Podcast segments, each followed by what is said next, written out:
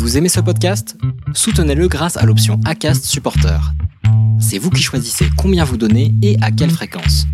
Cliquez simplement sur le lien dans la description du podcast pour le soutenir dès à présent. I'm Sandra, and I'm just the professional your small business was looking for. But you didn't hire me because you didn't use LinkedIn jobs. LinkedIn has professionals you can't find anywhere else, including those who aren't actively looking for a new job but might be open to the perfect role, like me. In a given month, over 70% of LinkedIn users don't visit other leading job sites. So if you're not looking on LinkedIn, you'll miss out on great candidates like Sandra. Start hiring professionals like a professional. Post your free job on linkedin.com/achieve today. Les déviations racontent les histoires de celles et ceux qui ont changé de vie. Pour nous suivre et ne rien manquer de nos actualités, rendez-vous sur notre site, abonnez-vous à notre chaîne YouTube, notre page Facebook, notre compte Instagram et suivez nos podcasts sur Acast. Tout de suite, un nouvel épisode, une nouvelle histoire, une déviation. Et là, je me dis, je suis trop grosse, je suis nulle, j'y arriverai jamais, euh, c'est pas mon truc. Et surtout, il me manque cette dimension collective. Et c'est un milieu où je me suis sentie extrêmement seule. Et là, je me suis dit, je peux plus vivre là-dedans.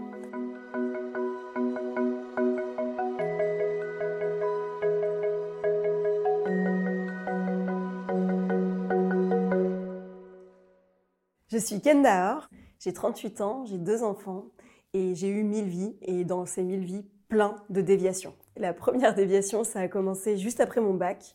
Euh, j'avais pour idée d'être comédienne à Paris. Et en fait, à force d'entendre que j'avais des capacités, des possibilités, et mes profs me dire euh, il faut un diplôme, et mes parents qui poussaient un peu derrière, et ben j'ai fait une prépa chaussée. Et là, ça a été horrible, vraiment. Euh, c'est un milieu très exigeant. On a beaucoup de pression, il y avait des obligations de résultats, etc. Et c'est un milieu où je me suis vite rendu compte que ça ne me convenait pas du tout.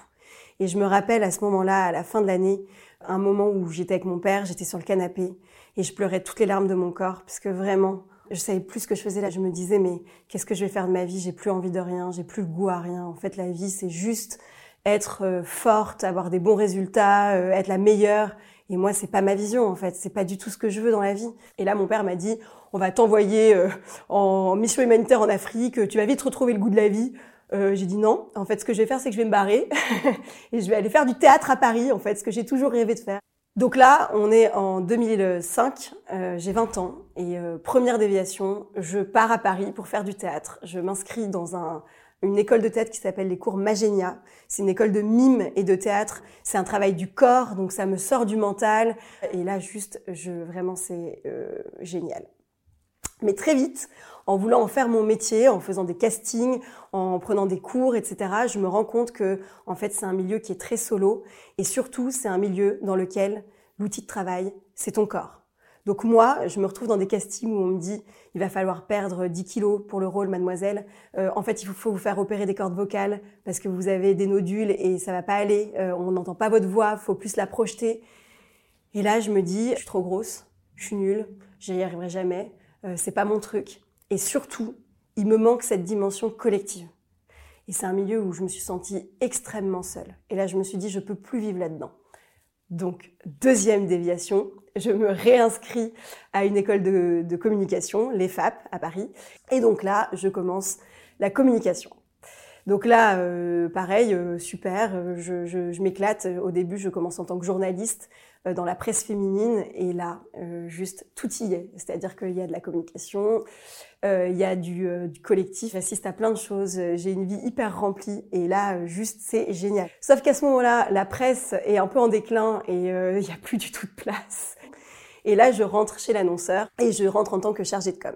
Au début, c'est sympa, euh, il y a plein de choses, il se passe plein de trucs, et puis au fur et à mesure, je me rends compte qu'en fait, c'est de nouveau un milieu très pressurisant, où on me demande beaucoup, où il y a beaucoup d'attentes. Et là, je me retrouve dans mon environnement un peu toxique pour moi, et je me dis, ah, c'est dur quand même.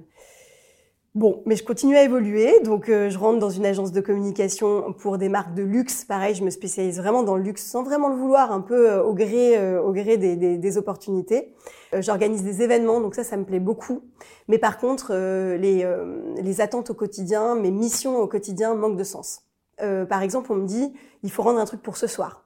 Et ça apparaît, mais juste euh, le, truc le plus important de la Terre, en fait. Et je me dis, si je le rends pas ce soir, je vais faire couler la boîte.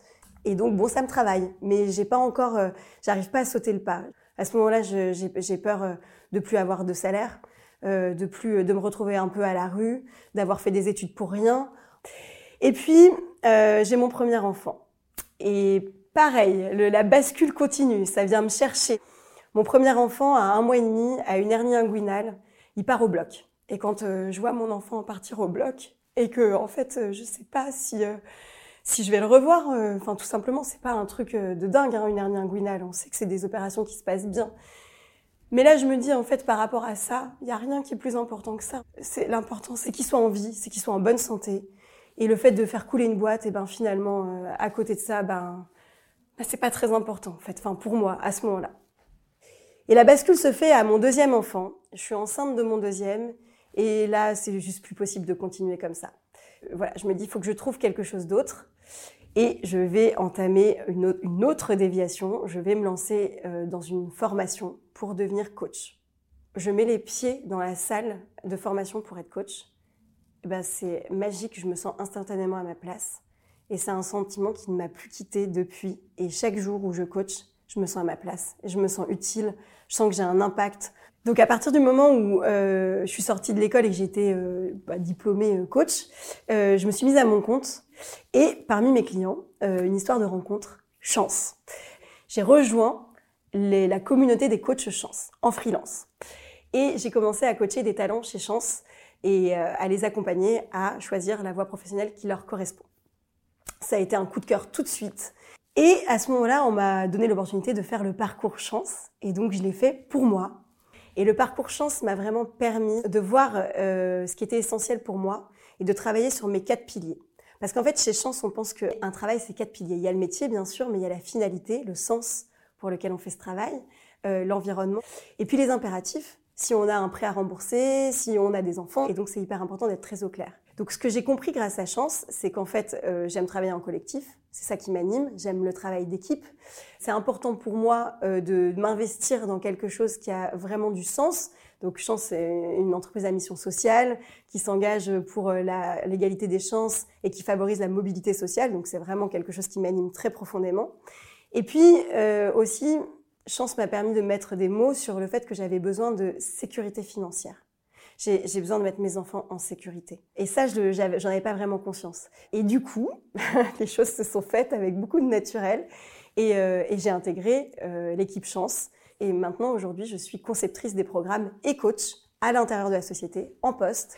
Donc dans mon cas, le parcours chance, ça a vraiment été l'opportunité euh, de reconsolider des choix en fait et de mettre de la conscience sur euh, des, euh, des, angles morts, des choses dont j'avais pas forcément conscience. Ça permet aussi d'avoir des billes pour la suite. Moi aujourd'hui, je sais euh, toute l'introspection que j'ai faite, eh ben c'est pas perdu, je, je l'ai pour toute la vie. Je sais retrouver mes moteurs, je sais ce qui m'anime profondément, je sais être connectée à mes aspirations, à mes rêves, et ça c'est quelque chose que je vais emporter avec moi toute ma vie. Me concernant, vraiment, je pense que ma vie sera toujours faite de déviations. Et euh, elle l'a été jusqu'à présent. Et je trouve qu'en fait, les déviations, c'est hyper riche d'apprentissage. J'ai eu des moments de doute, mais en fait, j'ai une force en moi qui fait que je suis profondément attachée à la vie.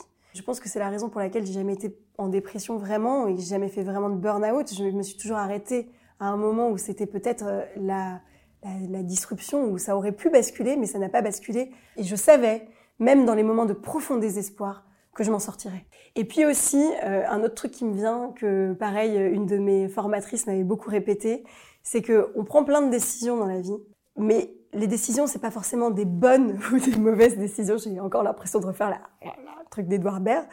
Euh, mais c'est une décision qu'on va prendre et qu'on va rendre bonne. Donc en fait, il n'y a pas de stress ou de ou d'enjeu à prendre une décision, mais juste on la prend et après on la rendra bonne et on peut toujours changer dans la vie. Rien n'est euh, définitif. Et voilà, le sens ça se construit, euh, les décisions ça se construit et, il faut faire attention à, qui on est à l'intérieur.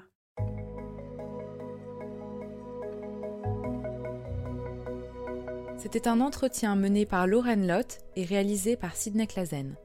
Retrouvez la vidéo de ce podcast sur lesdéviations.fr. Commentez, écrivez-nous, partagez taguez vos amis, réagissez avec beaucoup de cœur, de pouces levés et d'étoiles quand on vous le propose. Les Déviations est un média à retrouver sur lesdéviations.fr, Facebook, Instagram, YouTube, iTunes et plein d'autres. Les Déviations n'ont qu'une vocation, raconter des histoires de gens qui ont changé de vie. À très vite pour un prochain épisode.